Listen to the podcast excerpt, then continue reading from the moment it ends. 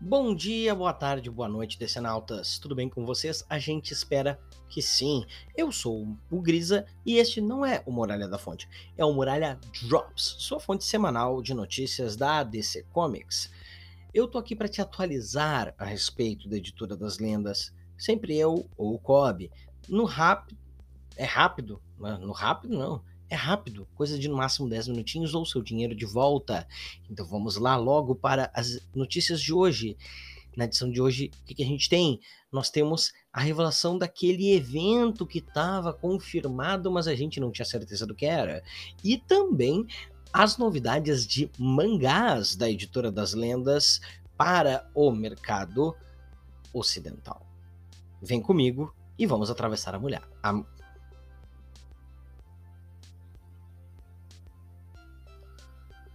Editora revela detalhes de Night Terrors. A DC Comics mostrou do que se trata a saga Night Terrors. É com K, tá, gente? Como Cavaleiros do Terror, uma coisa assim. A saga estava escondida, mal escondida, na verdade, na, na imagem que trazia os lançamentos de Down of the Sea no início do ano, final do ano passado ainda. A gente falou disso lá no Drops número 020. Na sexta-feira, dia 24 de fevereiro, a editora finalmente apontou quem e o que está em jogo na nova história. Um antigo inimigo da Liga da Justiça é encontrado morto dentro da Sala da Justiça. A investigação de Superman, Batman e Mulher Maravilha levará a Trindade para o Reino dos Pesadelos, uma terra além dos mundos dos vivos e dos mortos. Estar lá é perigoso e pode fazer com que os três enfrentem literalmente seus piores pesadelos. O nome né? Como eu já falei, pode ser traduzido como Cavaleiros do Terror. É que vem de Night Terror, que é uh, terror, terror noturno, né? Quando a pessoa tem é, pesadelos recorrentes e tal, isso até pode ser uma condição da pessoa. A saga ocorre entre julho e agosto de 2023 e terá roteiros de Joshua Williamson, o mesmo escritor da Crise Sombria nas Infinitas Terras, o popular Crise das Trevas, das Trevas né? Uh, o Gillian March e o Howard Porter estão entre os artistas envolvidos, ainda não se sabe em que capacidade.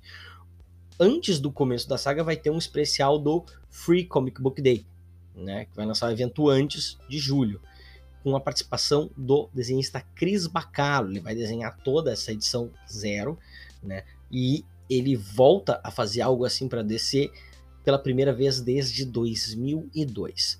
Nesses dois meses que compreendem a história principal, vão, também vão ter várias minisséries de duas edições cada, para apresentar histórias com diferentes personagens encarando o que é de pior nesse mundo onírico. Além da, trida, além da Trindade, estão confirmados na narrativa Zatanna, Arlequina, Desafiador e o Homem-Hora. Só que não se sabe quais equipes vão fazer essas minis ainda. O Williamson, inclusive, é um escritor que tem uma, uma familiaridade com o terror. Né? A carreira dele, é, ele já fez várias obras nesse sentido. Aplicativo da DC terá mangás em inglês. Sim, o aplicativo DC Infinity vai receber uma atualização para permitir que seja feita a leitura em modo webtoon, como são chamados aqueles quadrinhos asiáticos lidos um quadro por vez de cima para baixo uh, ou de baixo para cima, não tenho mais certeza, não, não, não, sou leitor desse tipo de obra, é, em formato digital. E isso porque vai ter lançamentos nesse formato ainda em 2023. São três séries, hoje publicadas no Japão pela Kodansha, uma das principais editoras da Terra do Sol Nascente.